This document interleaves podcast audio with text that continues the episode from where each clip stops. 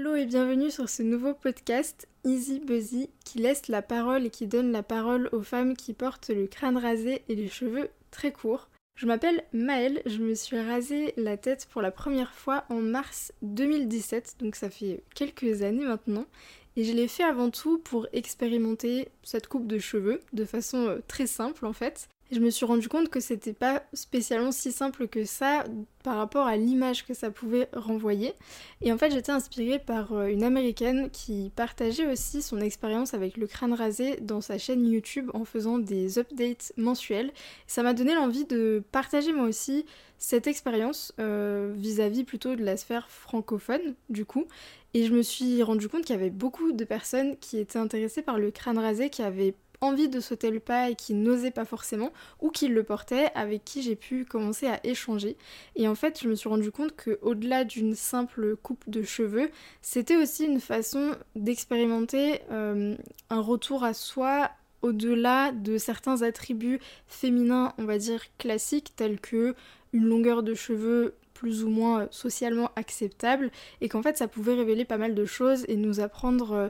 à se voir aussi au-delà de l'apparence, nous forcer à se voir au-delà de l'apparence à travers aussi cette, euh, cette coupe de cheveux, aussi simple soit-elle justement en apparence. Donc j'ai créé une chaîne YouTube en 2017 où j'ai commencé à partager mon expérience par rapport à tout ça. Et ça fait plusieurs années maintenant que je tiens cette chaîne YouTube. Alors entre temps je me suis relaissé pousser un petit peu les cheveux mais j'ai toujours eu les cheveux très courts depuis. Euh, et je me suis re-rasé le crâne aussi à plusieurs reprises. Et en fait aujourd'hui j'ai vraiment envie de donner la parole à d'autres femmes qui ont le crâne rasé, d'écouter leur histoire, d'entendre leurs témoignages. Parce qu'au delà de tout ça à partir du moment où je me suis rasé les cheveux, j'ai commencé à avoir une passion pour les cheveux en tant que tels et ce qu'ils représentent surtout et la façon dont on interagit avec nos cheveux et ou la façon dont on interagit socialement entre nous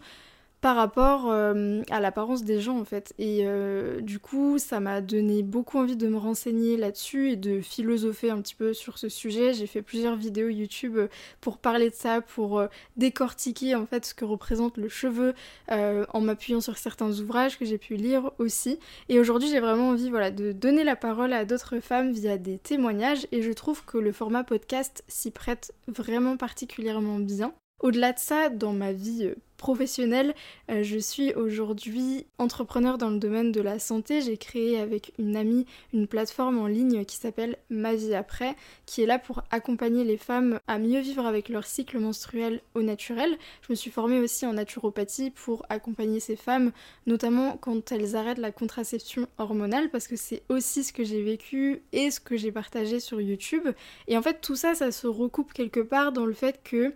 il y a derrière euh, l'arrêt de la contraception hormonale ou le fait de changer de coupe de cheveux une nécessité, un besoin d'aller de l'avant et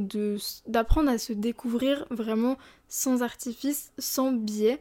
que ce soit la contraception hormonale ou les cheveux, en soi, ça se rejoint un petit peu dans ce que ça peut nous apporter, à savoir vraiment une redécouverte de soi et se sentir encore plus proche de, qui l'on est, en fait, au fond. Voilà, donc c'est un petit peu tous ces cheminements que je trouve super intéressants et qui malgré tout ben, se recoupent en fait même si euh, de prime abord tu vois pas le lien entre euh, cycle menstruel et puis euh, coupe de cheveux en réalité, on peut faire des ponts entre les deux dans ce que ça peut apporter dans une vie. Voilà, mais ici on va pas parler de cycle menstruel, en tout cas pas du tout en, première intention, et on va plutôt parler effectivement de style, de mode et de coupe de cheveux et notamment de crâne rasé, parce que le but c'est vraiment euh, de pouvoir euh, s'attarder sur ce point, puisque c'est quelque chose qui me passionne énormément à l'heure où le crâne rasé devient, on va dire, un peu plus à la mode qu'il y a... Euh, euh, quelques années, en tout cas quand j'ai commencé à le, porter. Et je trouve ça très intéressant de voir que ça se démocratise, entre guillemets, en tout cas euh, ça se démocratise. Euh, moi je le vois parce que sur les réseaux sociaux, je... mon fil d'actualité est rempli de femmes qui ont le crâne rasé, mais bon ça c'est lié aux algorithmes. Mais j'ai envie de dire aussi que dans les publicités, dans certains films, dans certaines œuvres artistiques ou culturelles qui nous entourent, c'est plus mis en avant, c'est une coupe qui est plus mise en avant, tout comme les cheveux courts de façon générale, j'ai l'impression. Et je pense que c'est intéressant de de se rendre compte que pour les femmes qui portent le crâne rasé, souvent il y a une histoire derrière. Pas forcément une histoire qui a été cherchée à la base, t'as pas forcément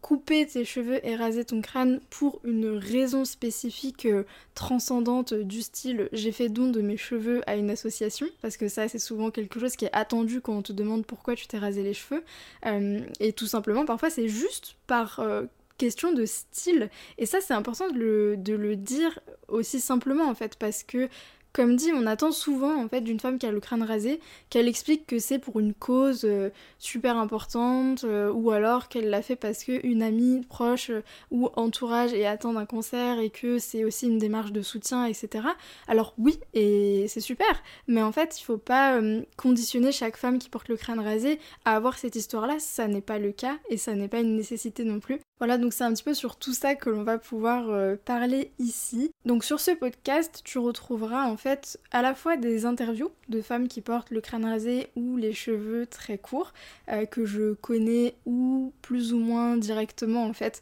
notamment via les réseaux sociaux. Et tu retrouveras certainement aussi des épisodes dans lesquels je vais te parler euh, simplement comme ça pour te raconter soit mon expérience, soit des petites anecdotes ici et là pour ponctuer et changer un petit peu les types d'épisodes sur ce podcast. En attendant, si tu es intéressé par le sujet et que tu veux d'ores et déjà en découvrir davantage, tu peux consulter ma chaîne YouTube que je te mettrai en description de ce podcast, euh, sur laquelle il y a vraiment déjà plusieurs vidéos où je parle du crâne rasé et ce depuis euh, du coup 2017. Il y a de tout type de, vidéos à ce sujet. Et en attendant, si jamais aussi tu portes le crâne rasé et que tu écoutes ce podcast ou que tu connais quelqu'un qui porte le crâne rasé, eh bien si ça t'intéresse d'être interviewé, de partager ton expérience et ton histoire sur ce podcast, c'est avec grand plaisir. Tu peux me contacter par email ou via Instagram, je te mettrai les deux liens aussi dans la description et j'ai très très hâte de commencer J'espère que euh, c'est un projet qui t'enthousiasme autant que moi. Et je te dis à très vite dans un prochain épisode. Ciao ciao